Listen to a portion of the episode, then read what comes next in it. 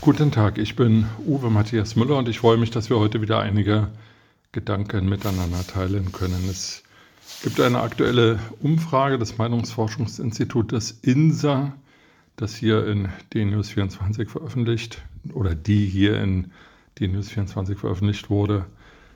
Und die Frage war, glauben Sie, dass unser Staat noch funktioniert? Erschreckend war das Ergebnis, mehr als die Hälfte der Bürger glaubt nicht, dass unser Staat noch funktioniert. Ich gehöre eigentlich nicht zu denen, ich will immer noch glauben, dass unser Staat funktioniert, aber mir kommen immer mehr Zweifel. Es gibt äh, einige Medienberichte, die über Reiseaktivitäten unserer Parlamentarier berichten und ich kann da nur den Kopf schütteln. Es geht nicht um die drei Landtagsabgeordneten der AfD, die nach Russland gereist sind und sogar in die seit 2014 umkämpften Ostgebiete der Ukraine reisen wollten. Putin-Versteher, Putin-Anhänger, was weiß ich alles, das sind aus meiner Sicht Idioten ohne politisches Fingerspitzengefühl, aber es gibt genügend Wähler, die meinen, das sei doch in Ordnung, wenn die Typen nach Russland fahren und von mir aus auch in die umkämpfte Ostukraine und sich dort im Donbass feiern lassen. Von mir aus sollen sie das auch tun, auf eigenes Risiko, dass aber offensichtlich äh, die Reisen aus Geldern finanziert werden, die den Fraktionen aus Steuermitteln zur Verfügung gestellt werden. Das finde ich absurd. Und äh, äh ich als Steuerzahler kann nur sagen, ich will nicht, dass sie dahin reisen und dass meine ähm, Steuergelder dafür verwendet werden. Bundeskanzler Olaf Scholz war gestern, vorgestern in New York, hat dort eine Rede vor der Plenarversammlung der Vereinten Nationen gehalten, aber er hat die Zeit auch genutzt, sich durch die Stadt führen zu lassen. Davon gibt es auch Bilder und Berichte.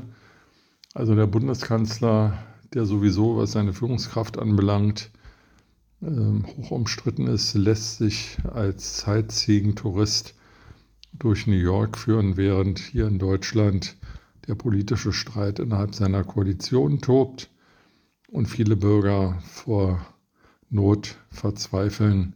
Stichworte Inflation, Gaskrise, explodierende Preise. Ja, Bundeskanzler müsste man halt sein, dann könnte man im eigenen Regierungsjet nach New York fliegen, müsste keine Maske tragen und würde dort noch eine Stadtführung machen. Ein Bundeskanzler, der nichts Besseres zu tun hat, naja, da kann jeder beurteilen, ob wir den brauchen. Und dann gibt es noch eine Reisedelegation, die ähm, auch aus allen Bundestagsfraktionen zusammengesetzt ist. Zum Teil entsenden die Bundestagsfraktionen da sogar mehr als einen Vertreter, so die CDU, CSU und die SPD. Und diese Delegation macht sich in diesem grauen, kalten Herbst Deutschlands auf nach Kalifornien und äh, informiert sich dort über Erfahrungen mit der Cannabis-Freigabe. Ja, Sie hören richtig. Ähm, Cannabis soll legalisiert werden und statt sich mit dem Bundeskriminalamt und anderen Institutionen in Europa per Zoom oder Teams oder sonst irgendeiner ähm, Videokonferenzsoftware auszutauschen und deren Erfahrungen ähm, in das Gesetzgebungsverfahren einfließen zu lassen, fliegt man wahrscheinlich erster Klasse nach Kalifornien in die Sonne und spricht dort mit wem auch immer über die Erfahrungen mit der Cannabis-Freigabe.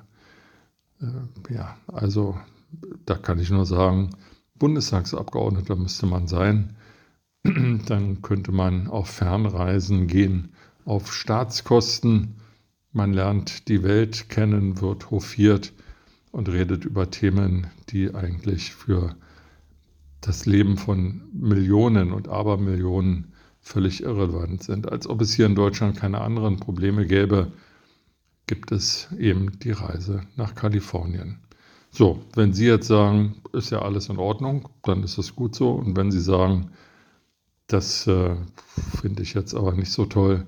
Dann sollten Sie, wenn Sie in Niedersachsen sind, am 9. Oktober mal drüber nachdenken, wen Sie wählen. Und äh, ich denke, die nächste Bundestagswahl kommt auch irgendwann. Mit diesen Gedanken in den Tag wünsche ich Ihnen eine gute Zeit und freue mich, wenn wir uns bald wiederhören.